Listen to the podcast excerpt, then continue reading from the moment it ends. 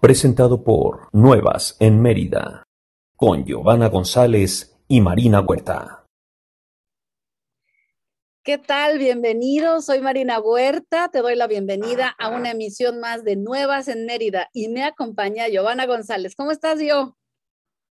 Muy bien, Marina. Muchas gracias y bienvenidos a todos. Hoy les vamos a platicar de las experiencias y comentarios que nos han dejado los foráneos y las foráneas en nuestro grupo de Facebook sobre nuestro episodio anterior, que fue rentas en Mérida que está súper interesante y mientras compartimos la pantalla para que entre todos vayamos analizando, hay muchísimas inquietudes, pero creo que estas fueron como las más recurrentes. Agradecemos a todas las personas, por supuesto, que participaron y fíjense qué interesante. Les cuento lo que nos dice Lorena Vida Urreta.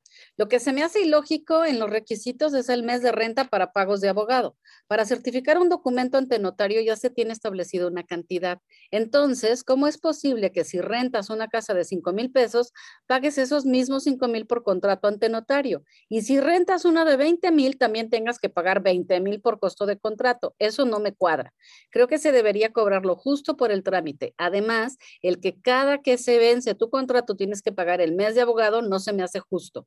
En cuanto al mes extra por falta de aval, estoy completamente de acuerdo. En otros estados se firman pagarés por el monto equivalente a un año de renta y se van regresando conforme van pagando.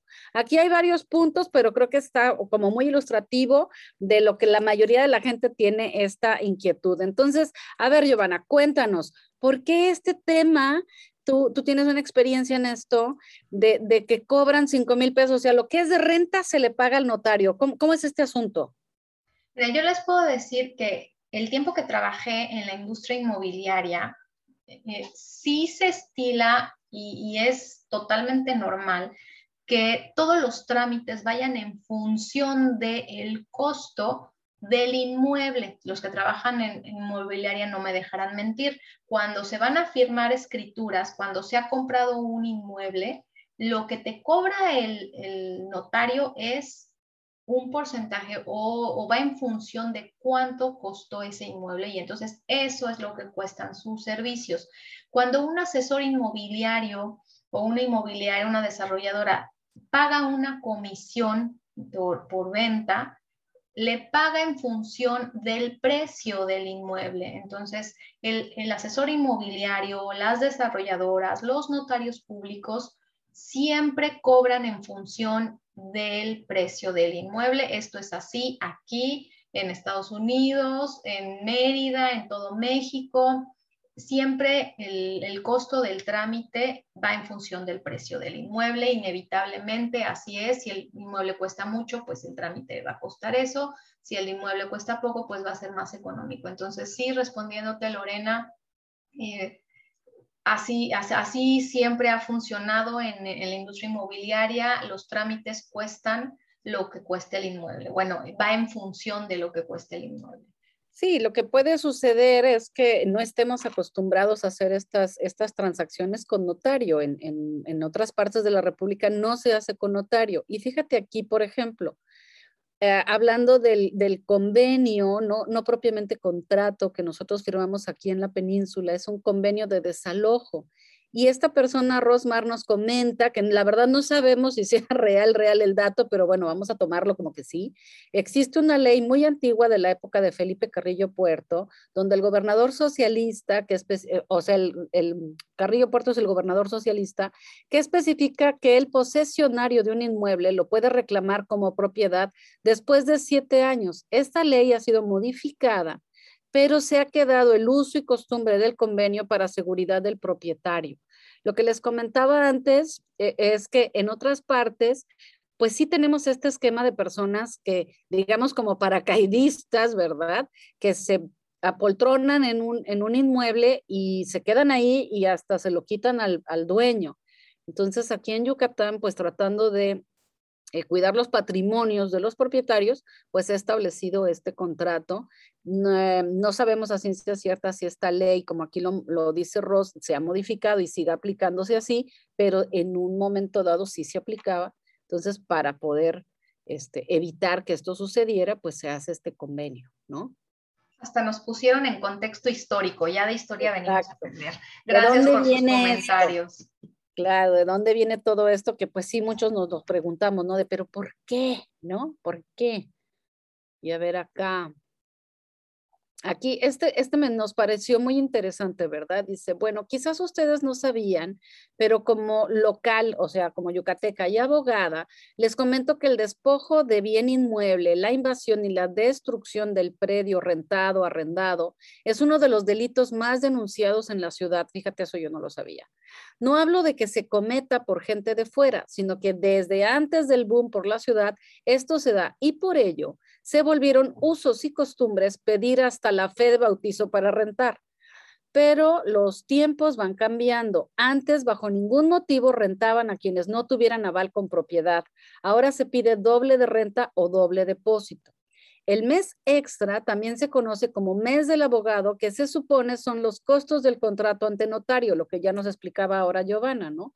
Yo les recomiendo mucho que si rentan, ay, ¿dónde estaba? Este, ándale, que si rentan sea ante notario y pidan su copia certificada, pero sobre todo antes de firmar, chequen bien sus cláusulas de penalizaciones y términos. Este consejo que nos da Stephanie Capetillo es bien importante, no sé tú qué opinas, Giovanna, el checar las cláusulas de penalizaciones y términos en estos convenios transaccionales que vamos a hacer, pues para saber qué tanto estamos protegidos o no, ¿no?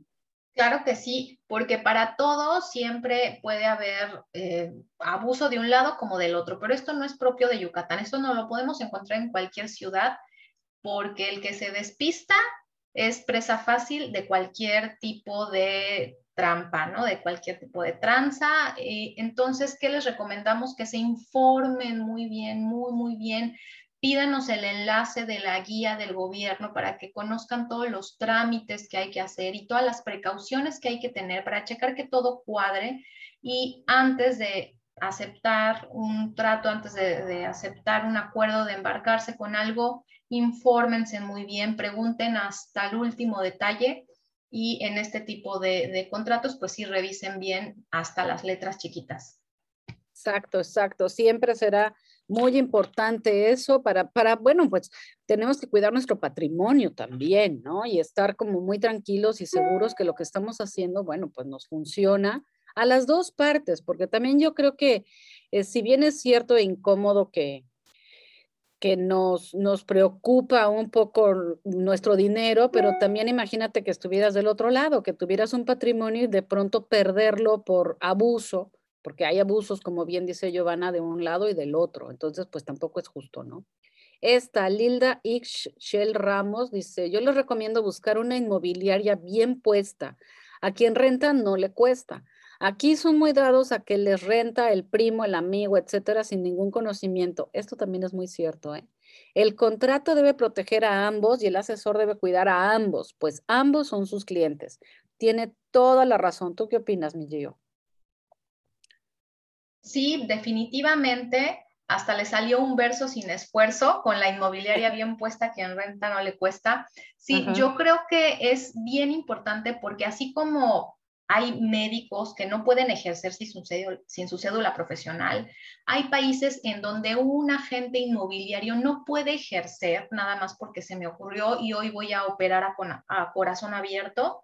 También el agente inmobiliario es, un, es una carrera que se tiene que avalar, que se tiene que certificar y no, en México no existe eso, eh, pues, pues, esa ilegalidad y muchas veces eh, hay agentes inmobiliarios que no tienen la experiencia o el conocimiento suficiente para poder asesorarnos de la mejor manera y por esto es que a lo mejor quedan, queda mal, nos, nos queda un mal concepto del ramo en general. No, no es un, desperdicio pagarle a una inmobiliaria, por supuesto que es una súper inversión porque te ahorras muchísimos problemas, pero eso sí, elijan una muy buena inmobiliaria que esté preparada, que esté certificada o que se le note el colmillo, que se le note la experiencia, que le preguntamos una cosa y luego luego sabe qué contestarnos.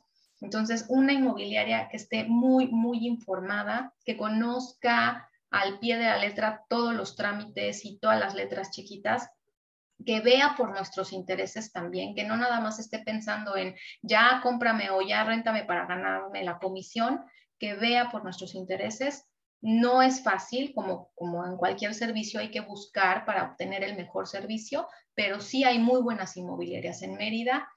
Chequen en nuestro directorio de empresas recomendadas, ahí pueden elegir alguna y eh, pues escojan bien, ¿no? Siempre sabiamente, ya sea de las recomendadas o de la que ustedes hayan encontrado. Y si saben de una buena inmobiliaria, también escríbanos para recomendarnos.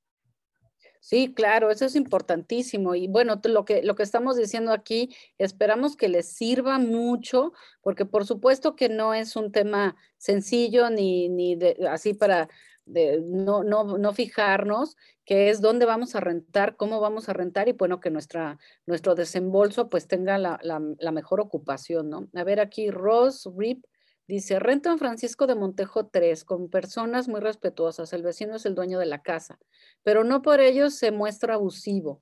Pienso que si cuida la casa y haces las mejores, que si cuidas la casa y haces las mejoras de tu comodidad, las disfrutas tú con tu familia, pero requiere ser impecable en todo para recibir y entregar la casa. Muchas personas destruyen las casas con sus mascotas o hijos pequeños y también por ese motivo los yucas son así con los foráneos, pero no todos son y somos iguales. Es cultura y educación muta. Bueno, aquí totalmente de acuerdo. Si queremos, este, como dice Giovanna muchas veces, no, o sea, antes de antes de pedir hay que dar, ¿no? Entonces, si yo doy, eh, cuido la casa y cuido a mis vecinos y respeto el tiempo de los demás, etcétera, pues sí puedo exigir tener eso de regreso. Pero si no estoy dispuesta a dar nada y solo quiero que todo se me dé, pues ahí creo que estamos empezando un poco mal, ¿no? Aquí sigue comentando, lo que sin duda me parece mal, incorrecto y en desventaja es que te hacen firmar un contrato desocupacional. Bueno, este ya lo comentamos, de, dónde viene y por qué viene. Y entendemos perfecto, ¿no? Que es así como que, ¿cómo que me piden más? Pero la verdad yo te digo mi experiencia, yo llegué hace casi 10 años aquí y pues por supuesto que yo no tengo ningún conocido que tenga propiedades en Mérida que pudiera ser mi aval y pues a mí la verdad no me daban la opción. Yo decía, pues te puedo dar un mes más de renta si quieres o hasta dos. O sea, yo llegué a dar dos meses más de renta. A, cambio del aval, ¿sabes? Y poco a poco, bueno, pues han, han, ido viendo que esa es una opción y qué bueno que ahora ya estén muy abiertos muchos dueños de, de inmuebles a, que esa sea una opción para poder rentar, porque si no te quedabas, ¿y cómo rento entonces? No voy a poder rentar si no tengo un aval. No, pues es que es con aval. Ah, pero es que no tengo, pues es que entonces no se puede. No, ah, ¿para ti fue fácil, Giovanna, encontrar casa o no? En mi caso, eh, yo sí me fui por Airbnb.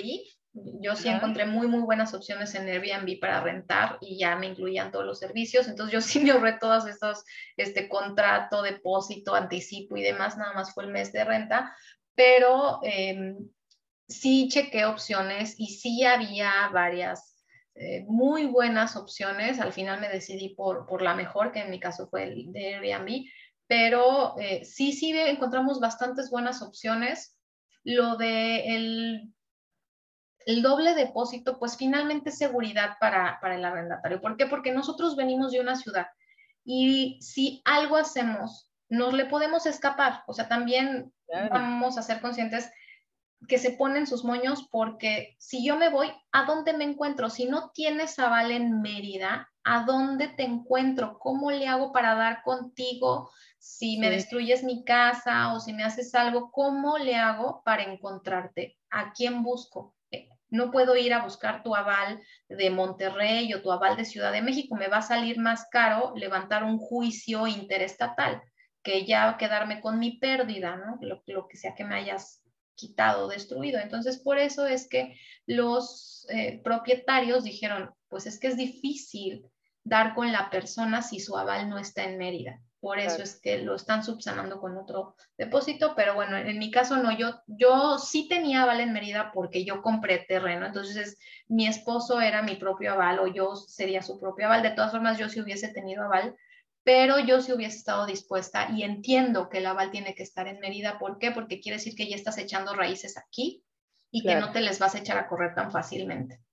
Sí, por supuesto, por supuesto. Entonces, tratemos también, yo los invito a que seamos un poco más empáticos en ese sentido. No solo pensemos en mi necesidad y mi preocupación, sino entender de por qué vienen las cosas. Y bueno, como decía mi abuelita, la burra no era arisca, ¿verdad? La hicieron. Entonces, bueno, hagámonos la vida más sencilla, entendamos de dónde viene y si tenemos la buena voluntad ambas partes, pues seguramente será una relación exitosa, productiva, armoniosa entre nosotros como como personas que rentamos y la persona que nos renta, ¿no? Definitivamente.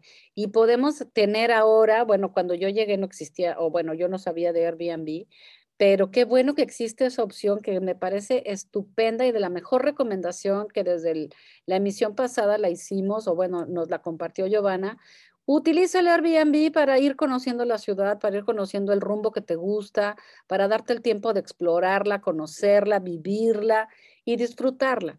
Y ya después tomarás tu decisión, que, la que te funcione mejor a ti, a tu familia. El tema de las escuelas también es importante, de los trabajos, del transporte. Hay muchos detalles que iremos viendo aquí y en la guía, por supuesto, que, mencionamos que tiene el gobierno de la ciudad, que nos puede ayudar a ir este, dirimiendo todos estos detallitos y todos estos cabitos que tenemos cuando tomamos la decisión de mudarnos y de llegar a una ciudad completamente nueva, diferente, pero maravillosa como es Mérida. Pues hemos llegado al final, nos queremos despedir, no sin antes agradecerles por habernos enviado todos sus comentarios. Por tiempo no pudimos leer todos, de todas formas síganos enviando para, para nuestros próximos episodios poder compartirlos en, e, en ellos. Y, pues muchas gracias por escucharnos. Pueden escucharnos una y otra vez. Si te quedó duda, puedes venir y descargar este episodio de manera gratuita en tu celular en Spotify o en iHeartRadio. También nos puedes escuchar en, o, y, ver en vivo en, en Facebook. Y vamos a estar también participando en otras plataformas para que nos, nos sigan en redes sociales y nos manden sus comentarios, porque también este es su espacio. Pues muchísimas gracias. Yo soy Marina Huerta, en nombre de Giovanna González. Los esperamos en la siguiente emisión de Nuevas en Mérida. Ya sabes, únete a la tribu y venimos para sumar. Muchas gracias. Hasta luego.